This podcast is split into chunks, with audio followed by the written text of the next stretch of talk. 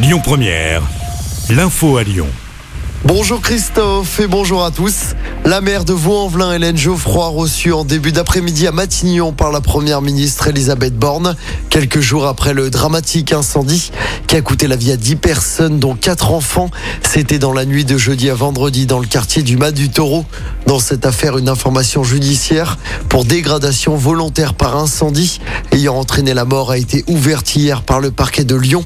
Aucune trace de produits inflammables n'a été détectée sur les lieux du sinistre. Aucune thèse n'est écartée. En attendant les avancées de l'enquête, la solidarité se poursuit. Les trois cagnottes lancées pour venir en aide aux familles des victimes dépassent les 100 000 euros. Hier, une cellule de relogement et un soutien psychologique ont été mises en place. Attention, il faut s'attendre à des perturbations sur les rails ce week-end. Les contrôleurs SNCF sont appelés à cesser le travail. La SNCF va dévoiler tout à l'heure ses prévisions de circulation afin de permettre aux voyageurs de s'organiser. Le week-end du Nouvel An est également concerné par la grève. Une grosse frayeur à la mulatière dimanche soir avec un début d'incendie dans un immeuble. C'est une voiture en feu qui a embrasé la façade du bâtiment. Les pompiers sont intervenus rapidement. Il n'y a pas eu de blessés. Une enquête est ouverte.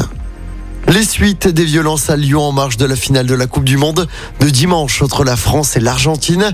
Après le match, des groupes de casseurs s'étaient formés place Bellecour avec des tirs de mortier sur la police notamment. Des magasins ont été dégradés. Plusieurs policiers avaient été légèrement blessés.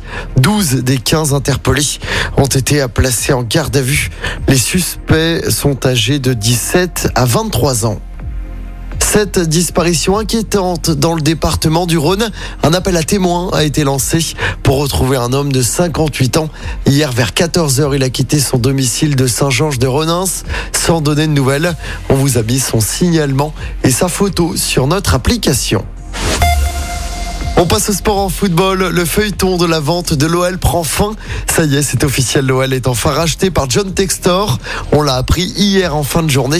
La holding américaine Eagle Football, gérée par Textor, est désormais l'actionnaire majoritaire du club lyonnais. De son côté, Jean-Michel Aulas reste président pour au moins trois ans comme prévu. Il intègre également le conseil d'administration d'Eagle Football. Et puis toujours en football, les Bleus de retour à la maison. Ils sont rentrés à Paris hier soir après la finale du mondial perdu dimanche contre l'Argentine. Une foule de près de 50 000 personnes était à présente place de la Concorde pour acclamer l'équipe de France. Écoutez votre radio Lyon Première en direct sur l'application Lyon Première, lyonpremière.fr et bien sûr à Lyon sur 90.2 FM et en DAB+. Lyon